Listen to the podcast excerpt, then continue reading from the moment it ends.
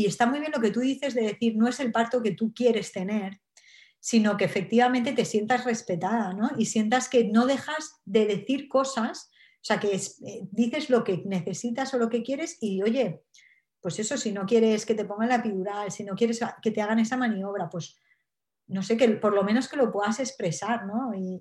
pero creo que sí que, que, hay que, como tú has dicho, ser exigente, ¿no? O sea, decir, si tú quieres algo de una determinada manera, por lo menos infórmate, ¿no? Fórmate, mira a ver hasta dónde puedes pedir las cosas, tal, pero luego te tienes que entregar al proceso, ¿no? Porque luego tú, es lo que tú dices, no puedes controlar, no sabes qué va a pasar.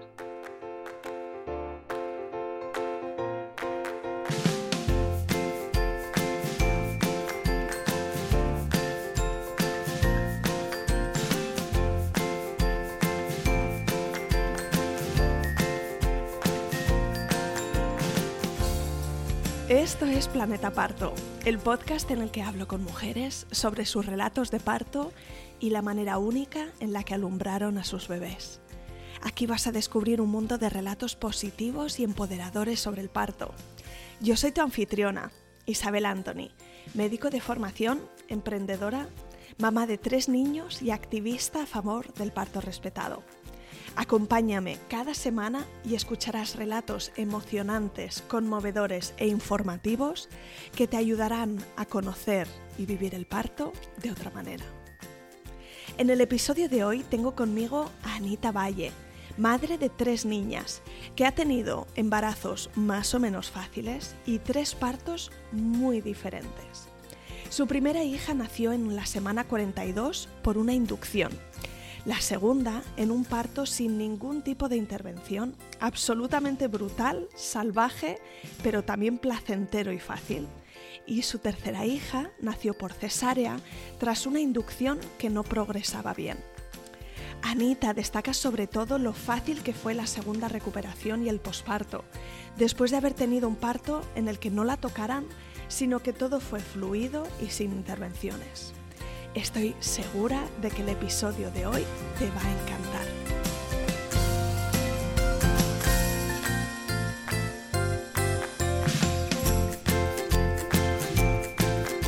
Bienvenida al programa Planeta Parto y mil gracias por compartir conmigo tu relato. Nada, gracias a ti, Isabel, por, por, invitarme.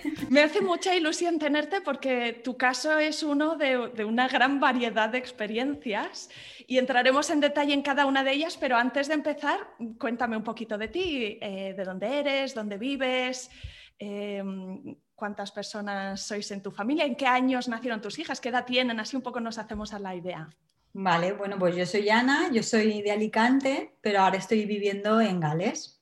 Eh, bueno, mi marido y yo tenemos tres hijas y ellas tienen ahora, van a ser, la mayor va a tener nueve en mayo, a finales de mayo, la mediana tiene seis y la pequeña tiene, tiene, tiene siete, perdón, y la pequeña tiene cinco. Se llevan dos años entre ellas, van a dos cursos escolares más o menos.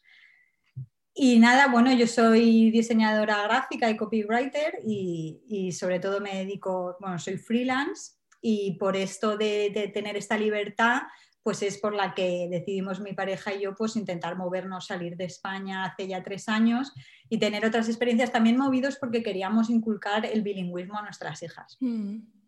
Y bueno, ahí empezó la aventura, ya llevamos aquí tres añitos adaptados y bueno, hemos conseguido el bilingüismo en las niñas a día de hoy. Fantástico, qué bien. Pues bueno, estamos aquí para escuchar tus tres relatos, así que vamos a empezar por, por el principio, ¿no? Yo creo que nos tenemos que remontar a cuando tú descubriste que estabas embarazada. No sé si te acuerdas dónde estabas, la primera persona a la que se lo contaste. Pues mira, ¿sabes qué pasa? Que fue súper buscado. Bueno, mm. las tres han sido muy, muy buscadas. Yo soy la cuarta de, cuatro hermanos, vengo de una familia numerosa y yo, todo el mundo que me conoce desde pequeñito, sabe que yo siempre he querido tener hijos y, he querido tener muchos, muchos hijos. Entonces, pues eh, bueno, el planteamiento de familia, pues sabíamos que queríamos que fuese, eh, a lo mejor no un número concreto, pero que más de uno, pues, pues sí. Y yo tuve la suerte porque luego he tenido pues, eh, compañeras y amigas que no la han tenido tanto que me quedé embarazada pues, eh, en cuanto más o menos me puse, ¿no? Entonces sí que me acuerdo más o menos del primer predictor, ¿no? y de que fuese positivo y bueno, y que claro que era, para mí era un sueño cumplido, un sueño que, que se estaba haciendo realidad, ¿no? Y en ese momento que te hiciste el test, ¿tú eh, notabas ya algún síntoma o te lo hiciste porque, bueno, estabas en búsqueda y entonces se te retrasó la regla? ¿Cómo fue? Sí, yo creo que la verdad es que no lo recuerdo muy bien, pero sí seguramente conociéndome y yo también soy muy de pues ponerme objetivos, ir a por ellos, ¿no? Algo así como muy estructurado. Pues yo creo que seguramente pues estaría ya contando que me faltaba, ¿no? Que no me venía la regla, estaba ya nervioseta y, y seguramente pues me, me, hice el test para corroborar o no, para, pero los primeros síntomas sobre todo fueron que me, que me dormía por todas partes y que no, no, alcanzaba a las nueve y media, diez de la noche, no llegaba nunca ya. Mm, sí, esa fatiga del primer trimestre. sí, sí, sí. que empiezas muchas películas y no acabas ninguna. Ninguna, ninguna. O llegar por la tarde de trabajar y ponerte a dormir, cosa que en la vida, en la vida, ¿no? Sí, sí, sí. ¿Y alguna otra cosa que, que tuvieras en ese primer trimestre? Bueno, en los tres, eh, la verdad es que los síntomas los he tenido en los tres muy parecidos, sobre todo la fatiga y náuseas. Yo era de las, típicas que hasta el cuarto mes pues que no, se le iban las náuseas. Y estaba, pues me encontraba mal, pues me mareaba, estaba cansada, bueno, pero sobre todo el sueño, más que nada, más que nada el sueño que tenía, un sueño tremendo. Y a veces que me acostaba a las 7 de la tarde y me levantaba al día siguiente. Me imagino que irías al centro de salud ¿Cómo fue esa atención en el primer embarazo? Pues la atención fue muy buena. O sea, fue en, líneas generales yo eh, en el primer embarazo pues tenía tantísima ilusión que, bueno, yo leía cosas y me interesaba, pero nada que se saliese de lo estipulado o lo reglado, ¿vale? Yo también vengo de familia de médicos y entonces, pues bueno, tenía, estaba todo como bastante, pues los pasitos bastante bien indicados y yo pues seguía las normas de mi ginecóloga y bueno, y todo pues bastante bien. Sí que es verdad que eh, movidos un poco porque mi suegra es eh, fisioterapeuta, ella pues hace unos un método que se llama eh, cadenas musculares y hacen unas preparaciones al parto y cosas así, pues sí que es verdad que estuvimos atendiendo a una fisioterapeuta en este sentido, sobre todo en, el último, cuando ella estaba muy pesada, bueno, ya más pesada, quinto, sexto mes y ya hasta el final. Y ahí ella nos enseñó a hacer masajes, sea, nos enseñó a hacer posturas, eh, todo relacionado ya con, el momento final, ¿no? Con el momento del parto y, bueno, pues ahí estábamos deseando que fuese un parto fácil. ¿Qué idea tenías tú con respecto al parto hasta ese momento? No sé si habías tenido hermanas o hermanos que hubiesen tenido hijos ya, o la historia de tu madre o amigas. ¿Qué influencia tenías? Sí que tenía experiencias, ¿no? Experiencias de todo tipo, pero tampoco no sé si, no sé si es que al escucharlas yo tampoco ponía demasiada atención o, no recuerdo nada que me saltasen las alarmas ni nada. También ha pasado nueve años, a lo mejor se me olvida, pero sí que es verdad que yo recuerdo que por todo este trabajo que hacíamos, tanto mi pareja como yo, del tema de la fisioterapia, de prepararnos ¿no? y todo eso, pues quizás sí que tenía unas expectativas de que las cosas iban a ir naturalmente cuando te digo naturalmente, te digo pues intentando pues eh, no ponernos epidural, intentarnos que fuese lo más natural posible, pues quizá yo iba muy eh, con esa ilusión en la cabeza, ¿no? No sé si, si, tu primera hija vino a término o se adelantó un poquito. Se atrasó totalmente. El caso, ¿sabes qué? Yo todo el embarazo, al final ya, eh, yo estaba como lidiando, y esto viene también de mi personalidad, lidiando entre lo que yo quiero y lo que está pasando, ¿no? Y yo creo que realmente me quedé embarazada más tarde de lo que yo pensaba. Entonces los cálculos iban como atrasados en ese sentido. O pasó algo así, o realmente yo, mi hija debería haber nacido pues en la semana 42, 43, que yo, no, yo en ese momento yo no conocía casos de niños que se hayan retrasado tanto, si pasaba algo. Y sinceramente tampoco tenía yo el conocimiento o la conciencia para buscar pues, métodos más alternativos, lo que sea. El caso es que llegado la semana 40, llegado la semana 40 y no pasaba nada, llegó la semana 41 y yo estaba pues desesperada, ¿no? Pues tenía un montón, luego también tenía amigas que estaban embarazadas a la vez que yo y de repente me se ponían a parir y claro. Tú con el barrigón gigante, es que cada día se te hace un año, ¿no? Llega un momento que cada día se, te hace eterno. Solo estás pendiente de que puede ser hoy. Efectivamente, esa era la sensación. Incluso yo me encontraba amigas por la calle que me decían, todavía estás así. tuve que apagar el móvil, o sea, de verdad tuve que tener, mi, pareja me ayudó una semana entera con el móvil prácticamente apagado, sin tener contacto con la gente, porque yo estaba incluso de mal humor, yo por lo que estaba en mi lucha interna, ¿no? Entre lo que yo quería que pasase y lo que no estaba pasando, ¿no? Y entonces hablé con la ginecóloga, bueno, y entonces la ginecóloga me dijo, bueno, no te preocupes porque si te lo inducimos, si, pasa, si sigue pasando, pues te lo inducimos o lo que sea. Pero luego llegó la situación en la que yo por las noches me ponía con contracciones toda la noche sin dormir y yo me las medía y todo eso, pero nunca era como que llegaba nada, pero yo me pasaba todas las noches con contracciones y a la mañana siguiente iba allí a que me mirasen pues nada, nena. No había progresado. Estás, verde. Yo no, pero si llevo tres noches sin dormir. Porque... Sí. Esos son los pródromos que empiezan, o sea, el útero empieza a hacer ejercicios, mm. eh, pero no, eh, no, son, no, son, unas contracciones eficaces y aún así te pasas la noche en vela, ¿no? Con lo cual no descansas. Eso me pasó, efectivamente. Y, fue, pues eso lo pasaba mal porque efectivamente no dormía y no descansaba. Y además con la ilusión de, es que, a ver, este tema del primer parto nos informamos y, sabemos las historias, pero luego te viene una contracción y no tienes ningún sentido de si esto es una contracción de verdad o esto es, ¿no? Es como, ¿esto es el parto ya? Efectivamente. ahora, me, ahora me dirás tú, ¿no? Bueno, cómo progresó y luego, claro, has tenido tres experiencias. ¿Cómo se comparan esas contracciones que pasabas esas noches de los pródromos eh, a otras contracciones que vinieran con un parto? Si, si eh, mirando atrás dices, jo, pues sí que eran diferentes las, Hombre, eran diferentes porque las del parto, parto, que fue el segundo, mm. mi segunda hija, que ese sí que fue parto, esas no pararon. y las de, mi, las de mi primera hija, todas las mañanas paraban. O sea, era a lo mejor, pues no te exagero, cuatro o cinco horas eh, pues, estar en el pasillito de mi casa para arriba, para abajo, que me acuerdo que mi madre me lo contaba. Yo cuando tú naciste iba pasillito para arriba, para abajo, ¿no? Pues yo igual pasillito, pasillito y parando en la pared, haciendo las posturas que la fisioterapeuta me había enseñado para que no me doliese tanto, bla, bla.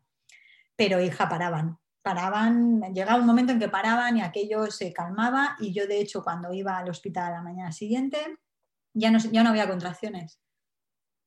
Y te hablaron más seriamente o más concretamente de una inducción, me imagino, ¿no? Sí, entonces, claro, yo también entiendo que pues yo presioné en ese sentido, pues lo, estaba desesperada realmente y, y, al final pues tenía muchas ganas de conocer a la bebé, ¿no? Y entonces pues al final pues sí, dije, eh, concretamos una, una inducción y ella nació justo el 30 de mayo, que va a hacer nueve años, y nosotros realmente entramos el 29 al hospital.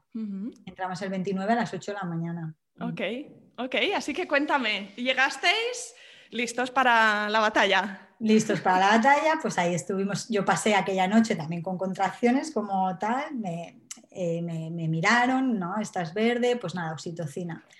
Cuando me empezaron a poner la oxitocina, realmente fue bastante irregular y una experiencia dura en el sentido que dolía bastante, ¿no? Mm. Y estuvimos, pues a lo mejor, si, yo, si entramos a las ocho y media más o menos al hospital, y a lo mejor la, la oxitocina nos la pusieron un par de horas más tarde, pues yo creo que hasta las 6 o 7 de la tarde estuvimos aguantando un poco, mm. eh, bueno, esas, esas, contracciones totalmente irregulares. Mm. Yo me acuerdo que, que, la enfermera entraba y como que subía y bajaba el cacharro, como que subía y bajaba la oxitocina, no tengo ni idea, lo que estuviese ahí, ¿no? Mm. Y nosotros, pues mientras intentando los masajes, pues sea, soportar el dolor, haciendo todo lo que podíamos hacer con los cables y todo, pero con lo que nos había enseñado la fisioterapeuta, mm. llevábamos nuestra pelota, mi marido se hinchó a, masajearme la espalda, bueno, la verdad es que... Un equipo. Totalmente. Y eso desde el principio, o sea, súper equipo en ese sentido. Qué bonito. sí, sí. ¿Y te podías mover con libertad? Dices que tenías los cables, supongo que te estaban monitorizando pero no sé hasta qué punto tenías un poco de libertad de movimiento. Sí, sí, nos las apañamos para tener libertad. La verdad es que sí, y pudimos hacer todo, pero no daba, no, es como que nada surgía efecto. Eh, llegó, llegaron las nueve de la noche y nada, o sea, seguía verde seguía verde. O sea, que, te estaban diciendo que no se estaba abriendo, no se estaba dilatando el cuello del útero. No, muy poquito, tres centímetros, cuatro, pero muy poquito. Mm. Entonces, eh, al final decidieron bajarme. Eh, sí, nos bajaron. Y entonces ya estábamos en, digamos que, pues allí en la sala de parto y ya, ya tumbada. Y ahí ya empezaron todo tipo de cosas, todo tipo de cosas posturas, movimientos, eh, mete mano, saca mano, eh, mueve la barriga, empuja así, empuja a, bueno, más eh, la epidural porque ya no aguantaba el dolor, estaba también súper cansada desde esa mañana con todos los días que llevábamos sin dormir, bueno, llevaba yo sin dormir. Y, y, aquello no, no iba, no iba, era una cosa que no, no. A mí la epidural me dejó una ventana de dolor en la ingle en la mm. ingle izquierda, ¿no? O sea, es como que la ingle izquierda sí que me la notaba. El dolor, yo notaba dolor ahí. Siempre que venía una contracción notaba dolor ahí. Todo lo demás estaba dormido, ¿no? Mm. Y el caso es que la ginecóloga decía cosas como que la niña se había como estancado ahí, ¿no? Se había quedado ahí enganchada, como que no estaba bien puesta, sino que estaba como un poco ladeada y, estaba como, yo notaba toda la presión en esa, en esa zona. Yo no notaba como luego noté en mi segunda, que aquello estaba bajando, ¿no? Entonces realmente pues eh, ahí pasaron las horas, pasaron las horas y empezaron las bradicardias, ¿no? O sea, empezó mm. el bebé a, sufrir. Mm. ¿Y, en este tiempo estabas acompañada de la ginecóloga o iba y venía? No, no, totalmente. Totalmente. O sea, la verdad es que eh, sí, sí, estaba la ginecóloga, estaba de hecho una chica de prácticas que también nos pidió permiso, que ahora os contaré una anécdota que es para reírse estaba mi pareja, estaban enfermeras, o sea, ahí había, pues éramos bastante, bastante gente y yo me sentía bien acompañada y bien guiada, pues yo no sabía qué estaba pasando realmente. O sea, en ese sentido, yo sabía que pues que me estaba doliendo, que estaba cansada, que estaba un poco desesperada, pero yo no sabía nada más. Luego, por la experiencia, pues ya te vas enterando un poco de qué pasó y tal. El caso es que llegó un punto que la ginecóloga dijo, no, no, ya está, o sea, hasta que hemos llegado. Y, la, y además es que como que cambió el ritmo de la sala, ¿no? De repente la, ella cogió el mando, me colocó de una manera, empezó a sacar instrumentación y al final yo estaba con la epidural, ya te digo, no me enteraba de nada, yo notaba manipulación, manipulación total y, y cogieron y sacaron a la niña, o sea, así. Yo eso es lo que recuerdo, la niña azul, ojos vueltos, sin llorar, o sea, totalmente así. Eh, yo ahí no miré, o sea, yo la vi salir sin llorar, azul, porque yo solo vi eso. Mm, me puse a llorar, o sea, totalmente, perdí, empecé a marearme, a perder el conocimiento. Mi marido también lo noté llorando y tal. Y yo decía, pues no llora, no llora. Yo decía eso, ¿no? No llora, no llora. Al final se oyó llorar, por suerte. Y, y, las enfermeras enseguida vinieron, está llorando, está llorando, escúchala, escúchala, ¿no? Y yo estaba, me, me, voy, me voy. Yo decía, me voy, me voy, me voy. Y, y me, y, vamos, me recuerdo, pues no sé cuánto tiempo, pero me, muy, muy traumático, ¿eh? Sí. yo tal y como lo escucho, claro, entiendo que, que sobre todo era el miedo, eh, eh, ¿no? Ese miedo de, de, que no, de que no estuviese bien tu hija. Sí, sí, fue, fue Fíjate, estoy viviendo y estoy nerviosa, ¿no? Porque eh, eh, ha, pasado mucho tiempo y, ese recuerdo siguió mucho tiempo con nosotros, ¿no? Y de hecho cuando, cuando nos acordamos del primer parto no es una cosa que, que, sea agradable. La suerte es que todo salió bien a partir de ahí, ¿no? Y que todo fue bien. Pero, pero bueno, sí que es verdad que me, creo que me dieron como 14 puntos o algo así.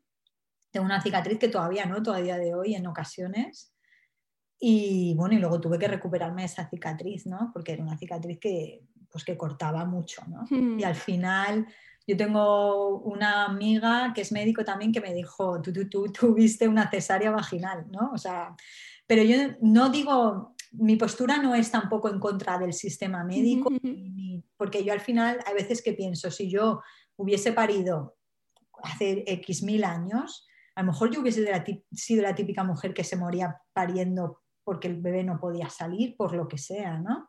O sea, que, que, tuvo que ser así. Sí, sí, sientes que de verdad te ayudaron. Y, y, bueno, tengo, tengo unas cuantas preguntas. No sé si tú recuerdas cuánto tiempo pasó desde ese momento que tomó el mando la ginecóloga hasta que nació tu bebé, porque te hicieron una episiotomía y la, la, sacaron con ayuda de forceps. Mm. ¿Y qué dirías? ¿Que fueron cinco minutos, 15 minutos? No, muy poco. Muy poco. Yo estuve, antes de, antes de que ella tomase el mando, yo estuve haciendo varias sesiones de empuje, ¿no? Con la matrona y con la gente que me ayudaba y que no, empuja así y empuja así, y ahora vamos a probar esto y tal y cual, y mueve la barriga. Y la, y la mujer, me acuerdo, chafándome la tripa. un criseler que se llama esa maniobra. De todo, de todo. Yo creo que ahí salió todo el repertorio. Y y, nada, si es que no había manera, ¿no? No, no, no había manera. Yo creo que en cuanto ella cogió el mando la cosa fue bastante, bastante rápido. ¿eh? De hecho, yo no recuerdo ni empujar en ese momento. Es que de verdad creo que yo notaba, o sea, que incluso a mí me movían conforme ella estaba haciendo cosas. A mí me, yo notaba que a mí me, lo hacían con tanta fuerza que yo me movía el cuerpo. Sí, si no notas el dolor con la epidural, pero si notas la manipulación que decías antes, ¿verdad? Incluso si es muy fuerte te desplazan. Te desplazan, efectivamente. Yo notaba eso, notaba que me como que me sacaban literalmente algo de dentro. Sí, sí, sí, fue, sí, recuerdo que fue algo así. ¿Y cuándo pudiste coger a tu bebé? Pues una hora después, más o menos, nos subieron a planta y, la bebé se tuvo que quedar una horita en incubadora y tal. Y nada, ya nos la subieron y la verdad es que no dormimos esa noche mirándola todo el rato. y la anécdota que te quería contar de la, bueno, de la, de la estudiante de prácticas, ¿no? Bueno, nos pidieron consentimiento, que si podía estar la estudiante de práctica, sí, sí, claro, no hay problema, tal. Total, que eh, al principio pues todo eran coñas, chistes, pues hacíamos bromas. Y cuando acabó todo, eh, la, estudiante de prácticas, eh, algo, no sé si fue ella la que lo dijo o la, o la ginecóloga le preguntó o algo así, pero dijo, creo que no voy a ser, no, creo que no voy a ser ginecóloga, no, dijo, creo que no voy a ser madre. O sea, y luego mi pareja me cuenta, que yo esto no lo sé porque no lo, vivía desde ese ángulo, mi pareja me cuenta que, bueno, pues que hubo mucha pérdida de sangre, que, que fue algo muy agresivo, que, que, bueno, que él también se quedó muy traumatizado de ver todo lo que estaban haciendo, ¿no? Es que es, por un lado, e, e, esa experiencia física, o sea, es violento para el cuerpo porque, porque hay pérdida de sangre, porque hay una herida abierta, porque el parto en sí mismo ya es una cosa brutal. Eh, y, luego también hay esa parte del miedo, la tensión y la experiencia traumática. Eso, pues tenías que hacer quizá una doble recuperación. Con, la, gran alegría de tener a tu bebé, claro. Sí, sí, la verdad es que por ese lado, pues sí, súper contentos y, luego ya, pues nada, genial, al día siguiente todo el mundo, pero sí que es verdad que se te queda un trauma, ¿eh? O sea, yo es un trauma que, bueno, he conseguido, bueno, superar, pero un trauma ya no solamente por el parto en sí, sino también por lo que te contaba de esta, de esta doble o sea, vivir lo que tú quieres que sea y lo que está pasando e integrar esa, esa vivencia, ¿no? Y al final también ser madre en este sentido te abre mucho, a mí me abrió mucho la mente y después de esta experiencia también traumática, pues luego tuve un suceso, eh, o sea, tuve un, un, periodo de mi vida en la que yo sabía que estaba lidiando con algo que era más gordo, ¿no? No solamente una experiencia de parto que no fue bien, sino era algo más, ¿no? Y, qué te ayudó eh, eh, a procesarlo? Porque yo creo que es algo que muchas de las mujeres que nos escuchan lo pueden reconocer y, conocen esta experiencia, de esa desintonía que hay entre nuestras expectativas y, luego nuestra realidad en relación al parto. Eh, es un temazo, es un temazo, porque te preparas, tienes las mejores intenciones, lo das todo de ti y hay tanto que no está en tu control Efectivamente. Em, entonces, ¿qué te ayudó a ti en ese proceso de, sanarlo, de, soltarlo?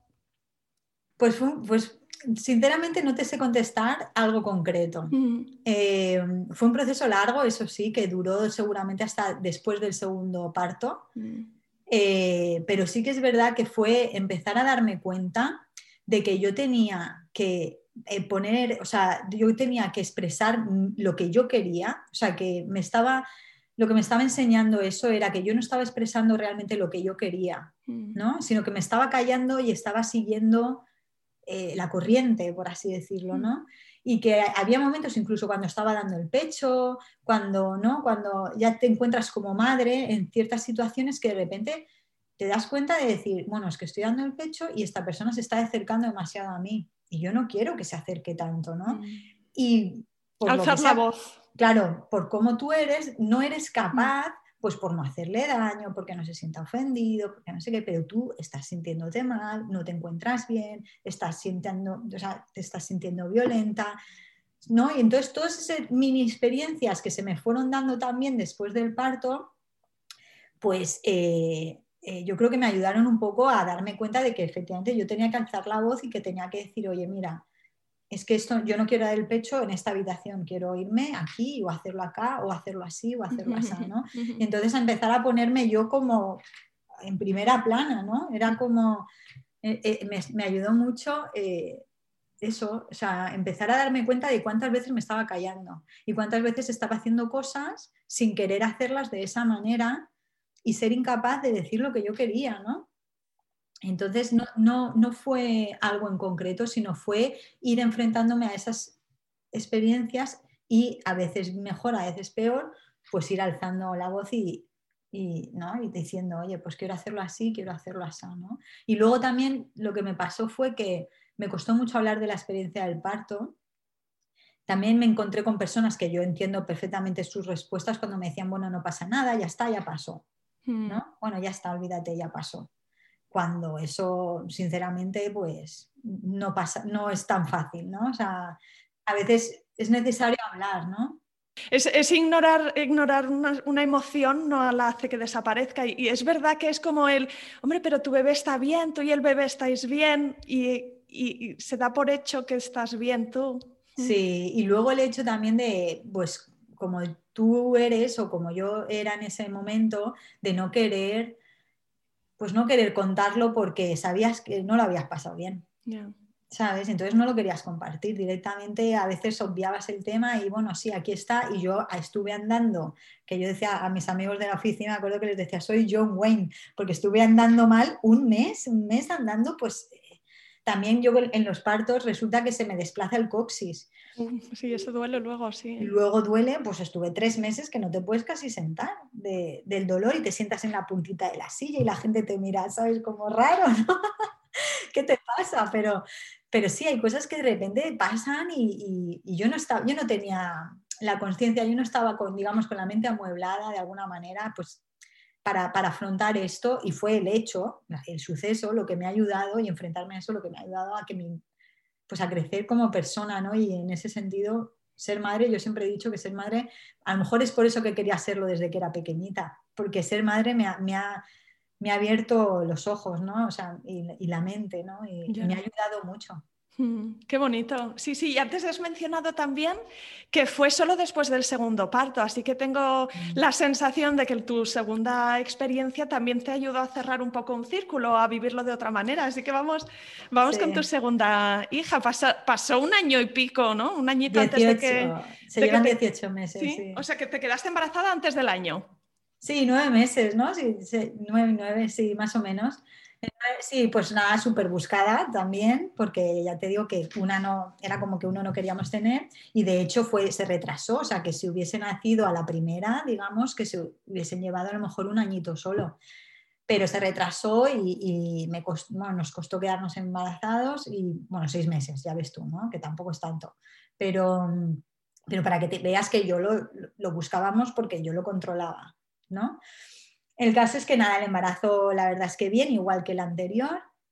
Lo que pasa que mi segunda eh, nació, bueno, tenía un quiste en la barriguita que se lo detectaron enseguida, ¿no? Entonces con ese embarazo tuve un control cada dos semanas, cada dos semanas ecografía, todo el rato, y me hicieron amniocentesis también, porque el, quiste estaba relacionado, bueno, puede estar relacionado con la triple X, ¿no? Es el Entonces me hicieron la amniocentesis, yo, yo allí tenía, no tenía ni 30, porque con Julieta, con la primera, me creo que parí con 27 y con Paola creo que parí con 29.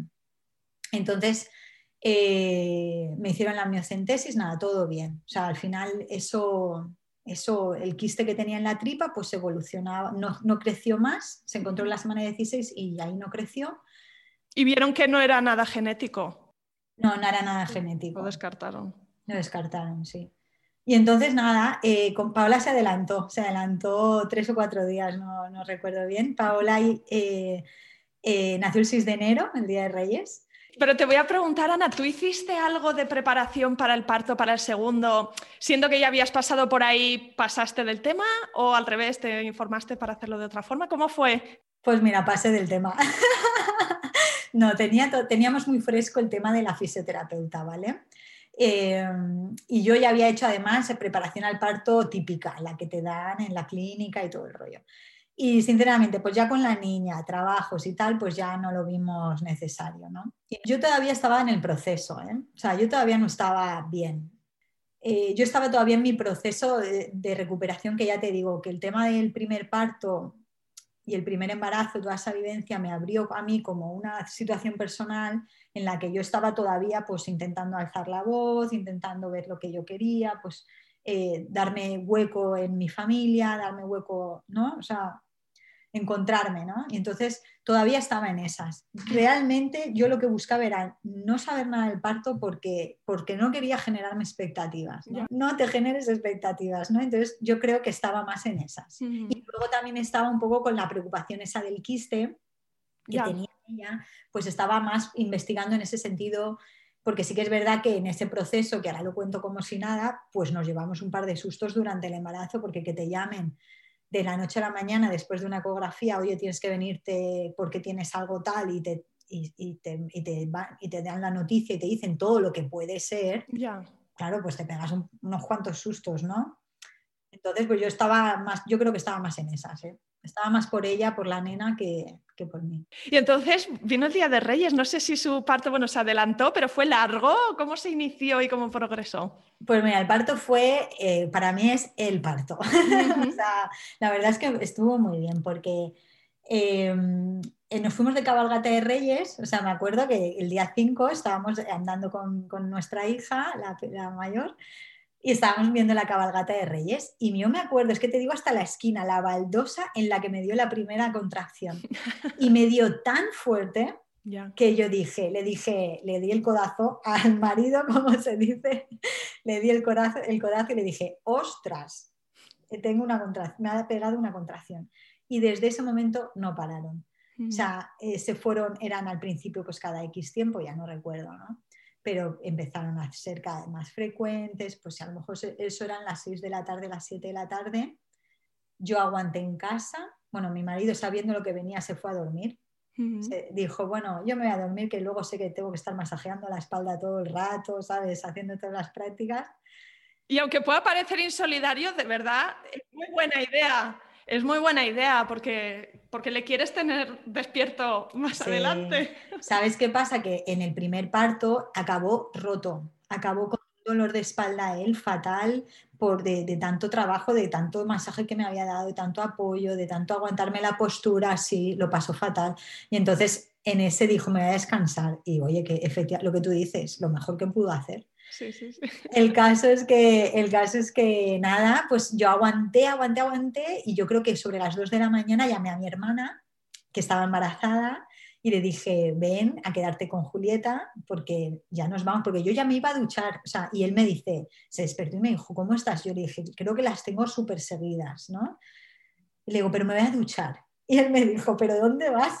no, no, no, vámonos ya, si, si, llevas un montón de tiempo aguantando, vámonos. Yo, venga, va, vámonos. Y entonces, nada, en cuanto vino mi hermana, nos fuimos. Y sí que es verdad que recuerdo en el coche, pues eso que, me, que, que ya me dolía al andar, que, ¿sabes? Que, que, estaba con contracciones cada dos por tres y eso era que no paraba, que no paraba. O sea, sabía que estaba, que estaba de parto, ¿no? Entonces, nada, entré, en la habitación, que al principio entré sola, no le dejaron entrar a él y ya las enfermeras me prepararon y yo llevaba, llevaba días de estreñimiento, ¿no? Entonces, claro, me pusieron para, ir a hacer caca, ¿no? Y, y haciendo el esfuerzo, pues rompí aguas.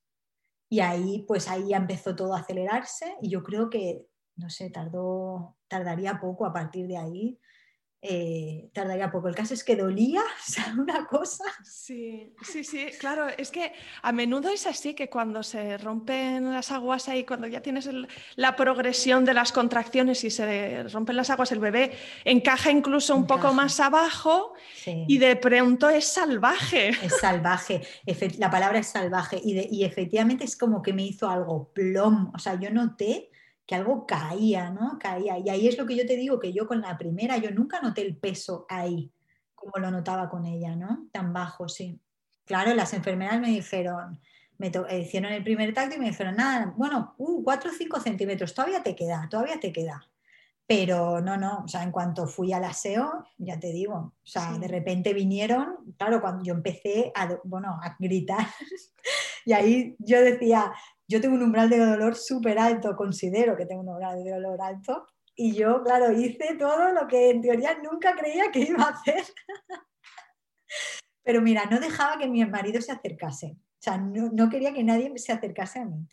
Retorcía el colchón, o sea, mordía el colchón, eh, me cambiaba de postura, me ponía yo como me podía poner, o sea, gritaba, cogía los brazos, sí, sí, sí cogía el brazo de la primera enfermera que viniese y de repente cuando ya no podía más, que pasó ya, o sea que ya había notado que se me había bajado tal. Y ya le dije a la enfermera, por Dios, ponme la epidural. O sea, yo ya estaba que me desesperaba. Y la enfermera me, me acuerdo que levantó y me dijo, pero si está aquí. me dijo, no, no, no. Y enseguida, que además me acuerdo perfectamente del momento en el que te cogen la camilla y te sacan de la habitación para meterte en el paritorio, y yo me acuerdo que en ese momento, o sea, me dolía tanto, tenía tantísimo dolor, o sea, era todo como tan salvaje. Y yo respiré y dije, Ana, aquí estás sola. sola me refiero, o sea, tú tienes que hacerlo. Aquí estás sola, tú tienes que hacerlo, tú vas a poder. Porque yo ya sabía que no me iban a poner epidural y aquello me estaba doliendo la vida. Entonces ya cogí, respiré, me dije eso Ahí me sentaron porque yo con Julieta estaba tumbada todo el rato, pero en esta era una silla, en el hospital era una silla, y ahí me tumbaron y, me acuerdo que mi marido entró por detrás, cuatro empujones y ya está, Paola nació. ¿sí? y, y, fue una sensación, me acuerdo, de los últimos empujones, pues eso, orgásmico, o sea, algo como de, decir, Dios mío, Dios mío, o sea, que sale, que sale esto, que... Y ¡pum! Y ya está, ¿sabes? Sí, sí, sí.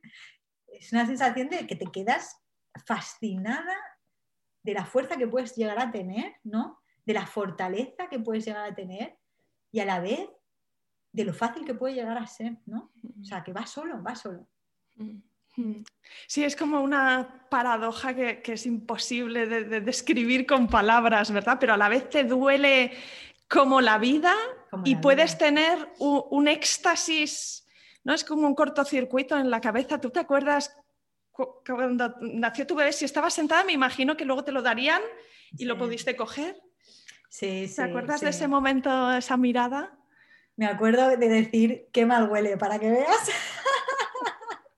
porque olía súper fuerte, ¿no? Porque yo con la primera no había tenido esa experiencia enseguida de tenerla. Me la acercaron, me acuerdo que a Julieta sí que me la acercaron, ¿no? Para, pero nada, pero a Paola me la pusieron. Y, yo cuando la tuve ahí, y además mis nenas que han salido con mucho pelo, todo lleno de, ¿sabes?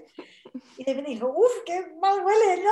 Como, qué fuerte, ¿no? Así, espontaneidad pura, ¿no? Sí, sí. Pero, pero sí que me acuerdo de, pues me acuerdo de, que, de, la sensación en general de ser una sensación como muy auténtica, ¿no? Como, pues eso, fue, de hecho me olvidé de todo en el sentido del quiste, porque luego ella tuvo que, bueno, de hecho la operaron, tuvo todo un proceso y tal, pero me, olvidé de todo y solamente estábamos nosotros y, cómo había salido todo y estaba como con ese, también esa sensación de orgullo, ¿no? De decir, mira, qué, qué maravilla, ¿no? O sea, de poder, ¿sabes? Como de empoderamiento, de, que lo has podido hacer, de, porque yo era consciente de que tomé aire y dije, lo vas a hacer, Ana, ahí vas.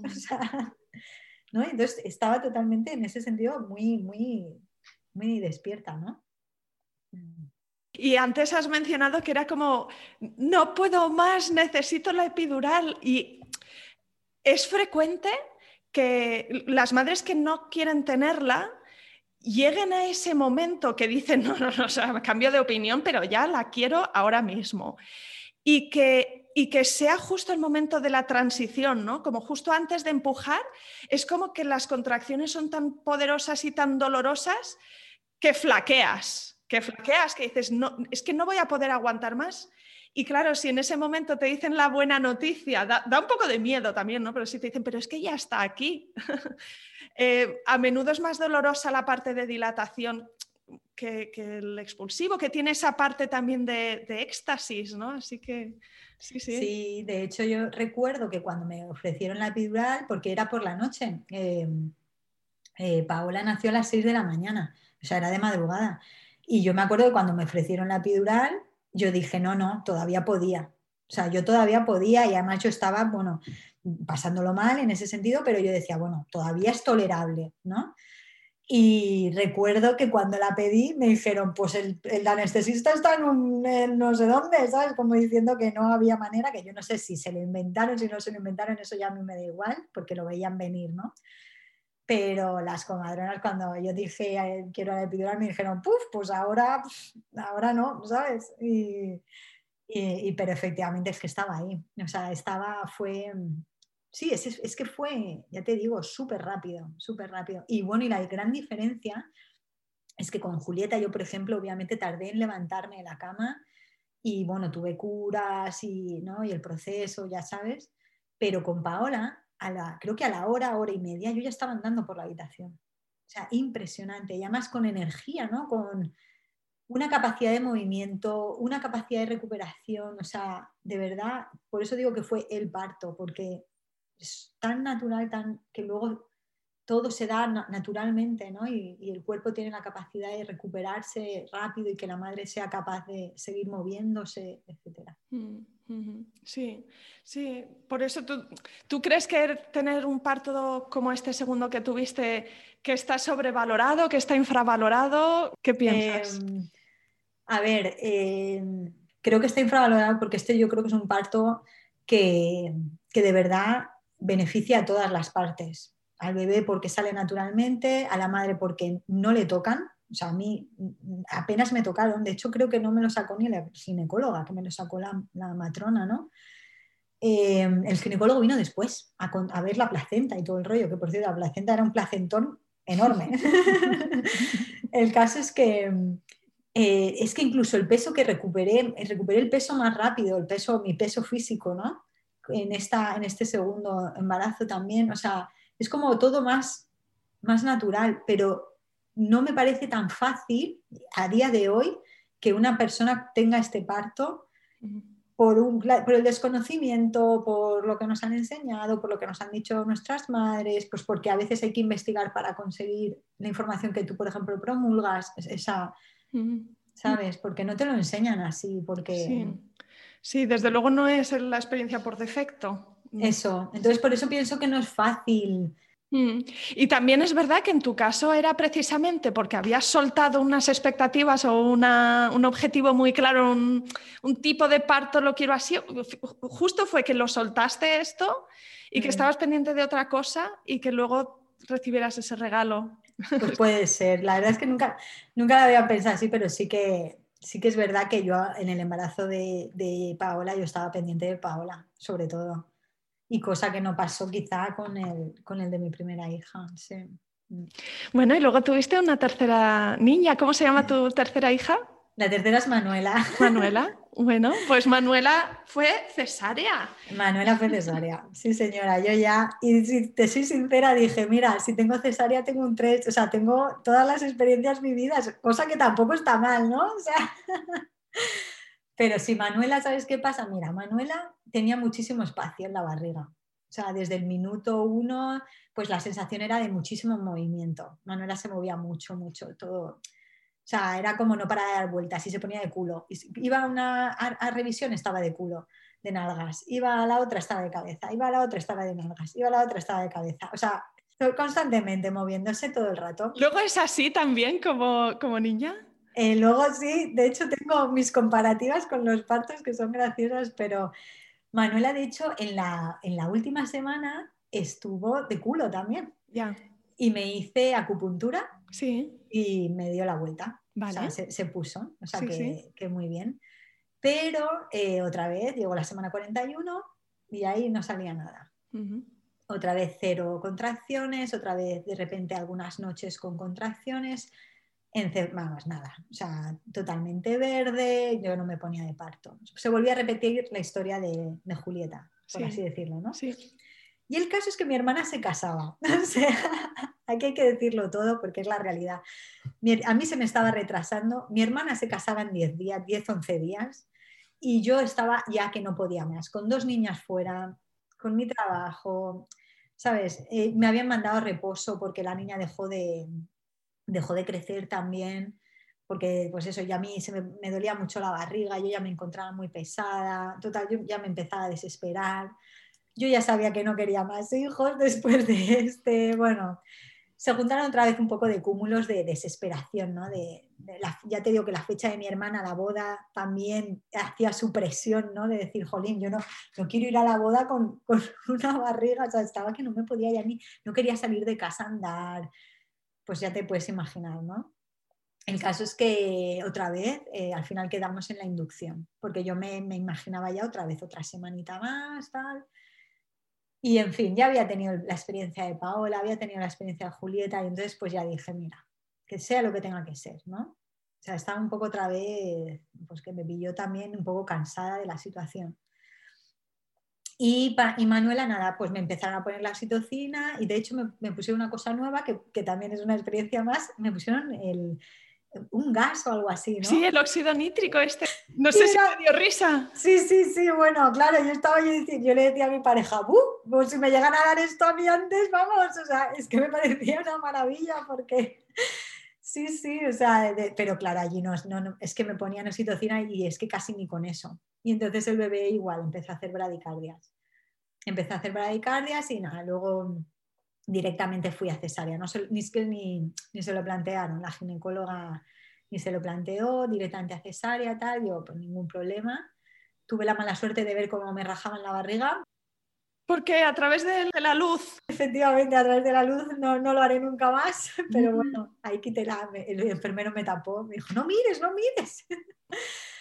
Es muy impresionante, es que, bueno, están estas luces arriba de, que, que- que tienen como una pantalla que refleja, ¿verdad? Y entonces, según cómo esté el ángulo, y si estás mirando para arriba, pues fue lo que te pasó a ti. Y como no notas nada, yo decía, ay, pues qué bien, voy a ver a ver qué pasa. Y no, no, en cuanto vi eso dije, uh. Y da impresión, ¿no? Seguro, verte a ti misma en, esa, en, en vivo y en directo. Y cuéntame, la cesárea, bueno, tú estabas despierta y yo sé una de las preguntas que tienen las mamás es cuánto dura una cesárea, ¿no? Desde el momento en el que te llega, lle- o sea, te pusieron epidural, eh, te llevaron a quirófano y desde que empezó el proceso hasta que tuviste Diez a tu bebé. minutos. Diez, diez minutos, nada, nada, nada. Diez minutos y, y nada, todo bien. Sí que es verdad que es un poco raro porque es como de verdad que te sacan algo de la tripa, ¿no? Y Ujú, te sientes ahí como algo, algo inerte al, al que están sacando algo. ujú. Notas sensación y notas cómo te, te- te sacan directamente. No sé, la verdad es que es impresionante cómo puede luego quedar una cicatriz tan pequeña, ¿no? De, de- de todo eso, pero bueno. Eh, no quiero mirar documentales ni nada para verlo. El caso es que, que nada, Manuela pues nació, la cogió su papi eh, y estuvo con su padre primero, obviamente, y ya luego subí yo. Y la recuperación de la cesárea malísima, o sea, malísima de no poder estornudar, no poder toser, dolor, muchísimo dolor, que costa- costaba que subiese la leche. Manuela estuvo, la pobrecita, muerta de hambre dos días porque no me subía, no me subía la leche. Y fue, más fue muy incómoda, sinceramente. Así, Manuela nació un bebé de estos Preciosita, preciosita. o redondita sea, toda la cabeza. Claro, Rosita, muy, moni- muy mona, muy mona, mientras que Julieta pues nació, pues se le, le- le tar- le tardó la cara en deshincharse varios días. Paola, no, Paola más o menos normal, pero Manuela yo me acuerdo que yo la veía y decía, ay, pero es que mírala, o sea, parece de revista. sí, sí, sí. ¿Y Pero, pudiste ir a la boda de tu hermana? Sí, fui a la boda de mi hermana, y sí, fui con la bebé de 10 días, creo que tenía 10 días, Manuela, 10, 11 días, sí. Tampoco fue cómodo, ¿eh? no te creas, podría, podría haber sido, pero bueno, fue lo que fue. Sí, sí, sí, no, y con dos niñas pequeñas, más una bebé, más una cesárea reciente, que es una cirugía mayor, es que vaya tela. Sí, sí, sí, sí. Y me acuerdo con lo de la cesárea, que yo iba muy envalentonada con el tema del parto natural, y en cuanto me dejó de doler, porque sí que es verdad que a mí me dolió dos días, de que, no te, de, que de verdad no puedes ni toser. Pero al partir del tercer día yo me envalentoné. Y sí que es verdad que me puse a andar en plan, bueno, pues yo voy a andar así, voy a dar paseitos para recuperarme más rápido, lo que sea. Y no, no, ahí te das cuenta de que es una cirugía mayor. O sea, yo volvía, de repente me faltaba el aliento, o sea, súper cansada. Y era eso que, que jolín, que, que, no te puedes ir, que no es un parto natural, ¿eh? que no te puedes ir de rositas, que tienes que tener muchísimo más cuidado contigo. Y Ana, ¿tú qué, dirías que fue lo que más te sorprendió de estas tres experiencias en relación a pues, esa vivencia de, dar a luz a un bebé? ¿Qué es lo que más te sorprendió de ti misma, quizá? Bueno, de mí misma, pues la capacidad que tienes, ¿no? De recuperarte de cualquier experiencia, o sea, mm. sea cual sea. Y de que si de verdad te das cuenta de las cosas, pues, pues por ejemplo yo me di cuenta de pues, mis grandes expectativas con la primera, ¿no? Eh, luego, durante el proceso de la segunda, que como te digo, también tuvo una operación y tuvo un caso así más o menos muy importante que, que llevó la atención no solo nuestra, sino de toda mi familia al proceso de ella pues todo, pues lo mismo, alzar tu voz, al decir, bueno, yo quiero educar a mi familia así, yo quiero parir así, o si yo tomo la decisión de inducirme como con Manuela y saber que voy a, que puede ser una cesárea, pues lo tomo con todas las consecuencias, ¿sabes? O sea, y que tienes tu, necesitas un proceso también de recuperación, ¿no? Mm. Cuando las cosas son traumáticas o fuertes. Mm. Mm. Pero que sales, sales no sé, yo creo que, tenemos mucha capacidad de superación en ese sentido. ¿Tú te sentiste acompañada, respetada, em, bien atendida en esas tres circunstancias de una forma similar, aunque el, aunque el proceso fuera diferente? Sí, de hecho, de hecho, cada vez me como que me trataron en un sitio diferente unas, o unos profesionales diferentes.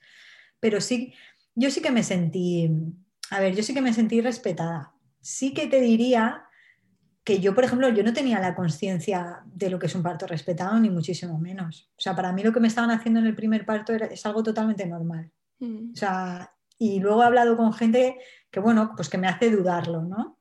Que me dice que me deberían haber aconsejado de otra manera, o yo qué sé, o, viendo, sí, otras cosas, no he explicado mejor las cosas, o pues a lo mejor debería haber, yo luego me he preguntado, a lo mejor debería haber esperado más con la primera, ¿no? Pero bueno, no fue así, tampoco quiero, pero sí que es verdad que es que yo no tenía, yo me sentí respetada, pero es que yo no tenía conciencia de nada más, ¿no? Y yo te digo que en el que más respetada me sentí fue en el segundo, porque nadie me tocó. Sabes que la única que me tocaron fueron las matronas para ayudarme a ponerme pues el enema en ese caso y, y ver cómo estaba más o menos y ya está, pero nadie más me tocó. Y, y fue el ritmo del cuerpo, ¿no? Y yo qué sé, y, fue otra historia, pero no con eso quiero decir que las primeras y las terceras no me respetaron, ¿no? Que no nos engañemos, está la, sanidad como está, tan instrumentalizada, ¿no? Por las circunstancias que hay eh, hoy en día, yo creo que si alguien quiere un parto eh, respetado, se tiene que informar y solicitar porque si no te van a hacer lo que le hacen a todo el mundo y yo no digo que eso esté mal, o sea, yo no lo veo así porque a la gente que no tiene conciencia de ello le viene bien, ¿no? Sino que si tú tienes la conciencia de decir yo quiero un parto respetado, pídelo, infórmate, eh, estudialo, ¿no? Porque por sistema no está.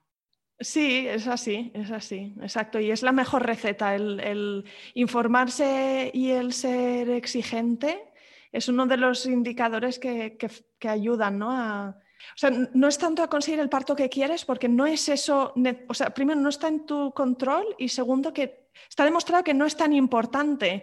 Es cuando, a menudo es cuando las mamás se sienten violentadas o mm. maltratadas que, que, la experiencia es más traumática, ¿no? porque se une también con que yo debería haber hecho otra cosa y entonces es mi culpa y, bueno, pues es un dolor que, queda después hasta que se trabaja y se suelta. Pero tiene, tiene, a veces no es tanto cuál es el parto que tienes, sino el toque de las personas que te acompañaron en ese momento.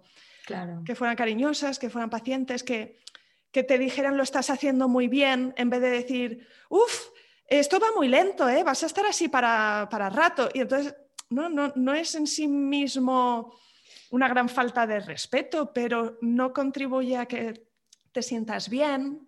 Claro. Eh, son esas pequeñas cosas, pero mm, o sea, yo me alegro un montón, un montón que en tu caso, em, ¿no? Como que la experiencia trascendiera eso. En tu caso no fueron ellas tanto eh, las que ocuparon tu mente durante los tres partos. No, de hecho, la, la, enfermera del primero que me hacía las prácticas estas de la barriga y todo eso, eh, pues eh, a ver, yo cuando oigo relatos, por ejemplo, de, pues eso, de, gente que sí que es verdad lo que tú has comentado, que, pues que le hacen maniobras que ellas no quieren o que le dicen comentarios que no ayudan en nada y tal, yo a esta mujer, sinceramente, eh, yo creo que lo que quería era ayudarme. por lo menos así lo pensé en ese momento, ¿no? Yo en ese momento yo la veía y yo creí, yo era, pues me está intentando ayudar porque, está, porque no sale, ¿sabes? Porque, porque esta niña no sale, porque no, sé qué, no sabemos qué pasa. Yo tengo esa sensación y, está muy bien lo que tú dices de decir, no es el parto que tú quieres tener, sino que efectivamente te sientas respetada, ¿no? Y sientas que no dejas de decir cosas, o sea, que eh, dices lo que necesitas o lo que quieres y, oye, pues eso, si no quieres que te pongan la epidural, si no quieres que te hagan esa maniobra, pues no sé, que por lo menos que lo puedas expresar, ¿no? Y, esas cosas. Pero creo que sí que, hay que, como tú has dicho, ser exigente, ¿no? O sea, decir, si tú quieres algo de una determinada manera, por lo menos infórmate, ¿no? Fórmate, mira a ver hasta dónde puedes pedir las cosas, tal, pero luego te tienes que entregar al proceso, ¿no? Porque luego tú, es lo que tú dices, no puedes controlar, no sabes qué va a pasar. Muy guay, Ana. Pues de verdad, mil millones de gracias por compartir tus relatos conmigo. No sé si hay alguna última cosa que te gustaría decir. Sí que es verdad que sobre todo el tema de las expectativas, sobre todo las primerizas, puede jugar malas pasadas. Luego yo me quedaría con lo de apostar por un parto natural siempre que fuese posible, porque aunque se pasa mal, porque se pasa mal, de verdad, luego a la hora de la verdad es, yo creo que en mi experiencia lo más recomendable tanto para la madre como para el niño, incluso para el, marido, todos. Y, nada, y pasar por la experiencia de la cesárea, pues fue también una decisión, eh, digamos, que yo tomé con todas las consecuencias, mm, ¿sabes? Y que tampoco me arrepiento de ello y ahora puedo presumir de que he vivido tres experiencias diferentes. Y que nos hayas ayudado a nosotras, las que te escuchamos, de muchas maneras con este relato tan completo. Así que nada, gracias Ana, una vez más y un besito. Un beso Isabel, muchas gracias a ti.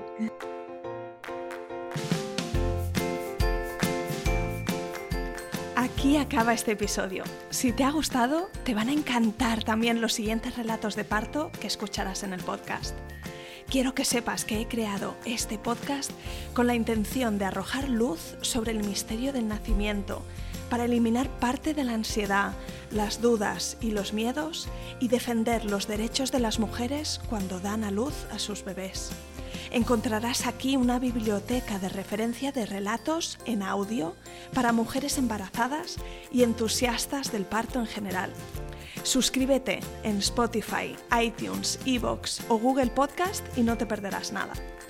Además, en la web planetaparto.es encontrarás también guías y recursos para ayudarte a tener un parto respetado, seguro y memorable.